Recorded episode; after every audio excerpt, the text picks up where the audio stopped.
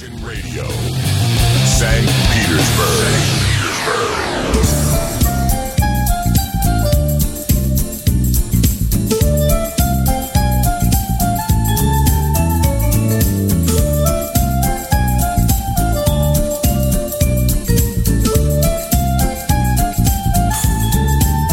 Зовут, зовут позывные вас на программу «Виниловые новости», а Михаил Семченко уже занял свое традиционное место напротив меня. Добрый вечер, Михаил. Э, Михаил Семченко зовет Дмитрия. Добрый вечер.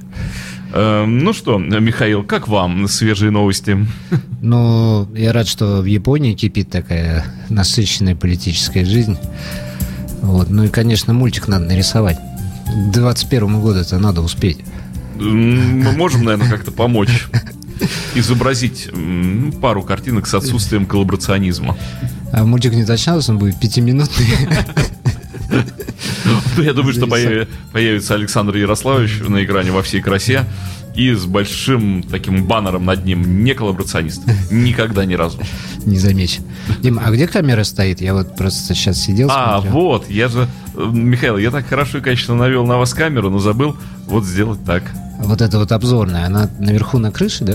Э, Я думаю, она где-то, да, спрятана э, на одной из крыш. Эм, да, я вспомнил просто, как совсем недавно увидел в абресе Петропавловской крепости возвышающуюся башню Газпром-Сити. И теперь без боли не могу смотреть на обзорные камеры. А, Но город красивый, мне нравится. Надо ее навести на Imagine Club, на магазин, чтобы она, А, вот так чтобы она да? показывала да, постоянно дорогу. Ну что же, э, очередной выпуск э, виниловых новостей э, здесь у нас на Imagine Club, на который мы когда-нибудь да наведем камеру. Михаил, что за прошедшую неделю интересного произошло в Imagine Club, в магазине, что расположен на улице Жуковского, дом номер 20, и открыт э, 7 дней в неделю для вас, дамы и господа, с 10 утра до 10 вечера. И именно это магазин Imagine Club и представляет сегодняшний и все остальные предыдущие выпуски программы «Виниловые новости».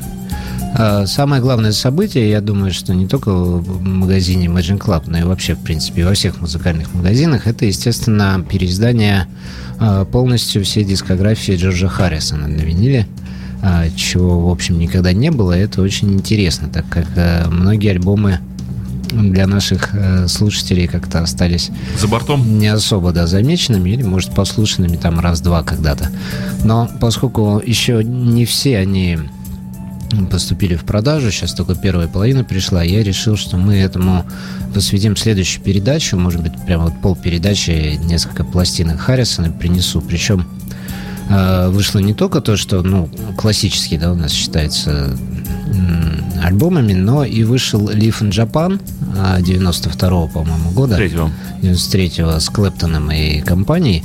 Б- Это была редкая пластинка, вот его тоже выпустили. Это для меня большое счастье, потому что это потрясающий концерт, на котором Харрисон просто с Клэптоном показали, что они умеют на инструменте. Наверное, это самый удачный концерт Джорджа ну, вот, в моем мироощущении. Да, да, однозначно. Да и, наверное, это один из самых лучших концертов вообще, в принципе, за всю историю музыки. И я думаю, что все это заслуживает отдельной передачи большой. Кто сделал переиздание, мне интересно. То есть Сделал Universal. Я специально вот сам не послушал еще ни одной пластинки для того, чтобы в следующей передаче вот прямо открыть их вместе. А яблоки оставлены И, дохозовские? и яблоки не видел.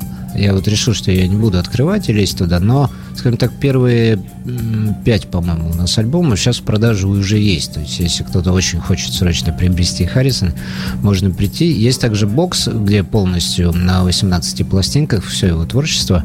Тоже можно его уже купить. А вот э, э, вторую половину, ну, 90-е там, и так далее, это еще не подошло в магазин, поэтому на следующей неделе сделаем полный большой обзор. Мгм. А, вот, поскольку мне кажется,